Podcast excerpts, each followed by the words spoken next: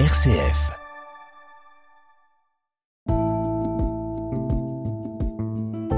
Regard chrétien sur l'actualité. Dorothée Scholz. Bonjour Martine Merzveller. Bonjour Dorothée. Nous sommes ravis de vous retrouver pour cette nouvelle saison du Regard chrétien sur l'actualité. Vous avez répondu présente. Merci beaucoup. Et je rappelle que vous êtes théologienne, responsable de la formation initiale au diaconat pour le diocèse de Lyon. Et donc c'est avec vous aujourd'hui que nous allons porter notre regard sur les actualités de la semaine. Et je vous propose évidemment pour commencer de revenir sur les funérailles de Queen Elizabeth. Elles ont eu lieu lundi après une première cérémonie à l'abbaye de Westminster en présence de la famille royale et de nombreux chefs d'État. La procession, royale pardon, s'est rendue à l'arc de Wellington. Le cortège est ensuite arrivé en fin d'après-midi à la chapelle Saint-Georges du château de Windsor. Alors, on le sait, hein, ces obsèques auront attiré des millions de personnes euh, dans les rues de Londres qui sont amassées pour saluer une dernière fois la reine. Ils étaient rassemblés avec aussi des centaines de dirigeants dans l'enceinte de l'abbaye de Westminster. Une cérémonie qui a coûté quelques 10 millions d'euros. Alors, quel regard chrétien portez-vous, Martine, sur ces obsèques hors normes? Des obsèques hors normes, on peut le dire, et un certain nombre de gens sont soulagés qu'on n'en parle plus. On en a beaucoup parlé, effectivement, pendant cependant, Cependant, euh, quelque chose peut nous toucher.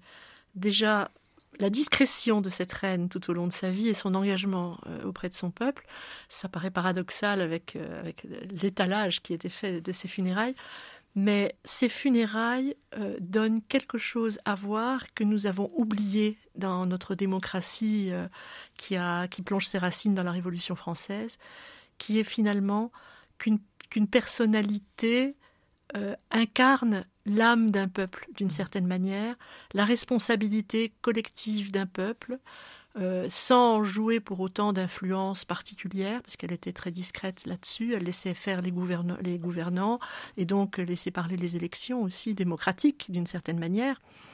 Mais, mais ce, cette royauté qui se succède et qui maintenant est passée à Charles III, dit quelque chose de la vie collective qui, peut aussi nous intéresser, nous étonner, mm. mais nous intéresser comme quelque chose qui n'est pas forcément anachronique.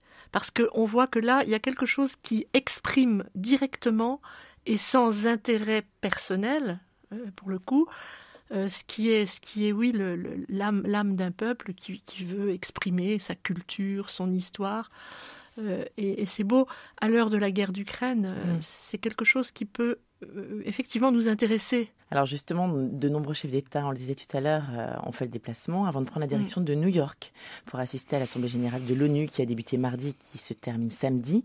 Alors cette euh, semaine est le moment phare de l'Assemblée générale des Nations unies qui se tient de septembre à décembre, on le rappelle.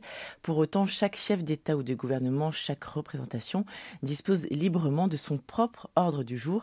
Alors évidemment, crise climatique, alimentation, guerre en Ukraine, euh, beaucoup se sont, se sont rassemblés sur ces sujets-là. Emmanuel Macron qui a également pris la parole alors quel regard portez-vous sur cette rencontre internationale qui s'est faite, on le disait tout à l'heure, dans, un climat de tension très très fort? C'est compliqué, c'est un peu triste aussi. Il y avait eu un bel élan euh, de, l'ONU euh, au service de la paix. Et on se souvient du, discours euh, fameux de Paul VI devant mmh. l'ONU, de Jean-Paul II aussi et de cet appel euh, collectif, de cet élan mondial, euh, même s'il y a toujours des voix discordantes, bien sûr, enfin de cet élan pour la paix. Et on voit aujourd'hui qu'il y a une, espèce de, dislocation des intérêts. Euh, tous les, les, thèmes étaient importants, mais aujourd'hui, c'est vrai qu'avec la menace claire évoquée par la Russie d'une guerre qui prendrait des moyens absolument atroces, sous-entend l'arme nucléaire, mais ça peut être aussi une arme bactériologique, on peut s'attendre à tout.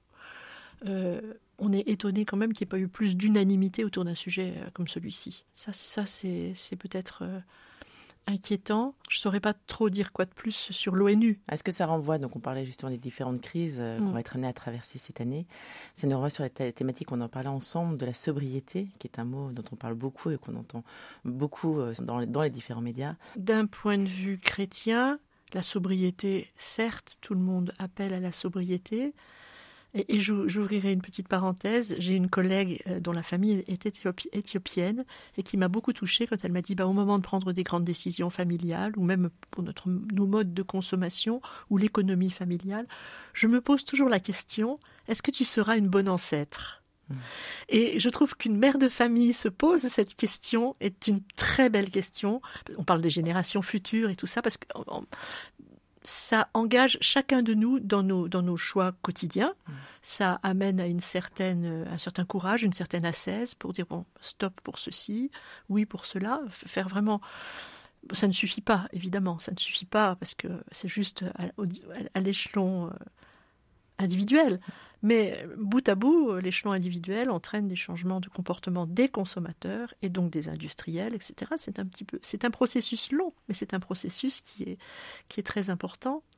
Je crois que, d'un point de vue chrétien, au-delà de, cette assaise morale, on peut dire, de cette hygiène de vie même, je dirais, je, je rapprocherais ça d'une attitude beaucoup plus fondamentale euh, de suite du Christ et de se dire euh, je suis, je suis petit, je suis parmi les autres. Euh, je pense que l'image du lavement des pieds ne nous habite pas suffisamment euh, et dans notre vie personnelle et dans notre vie communautaire et même collective.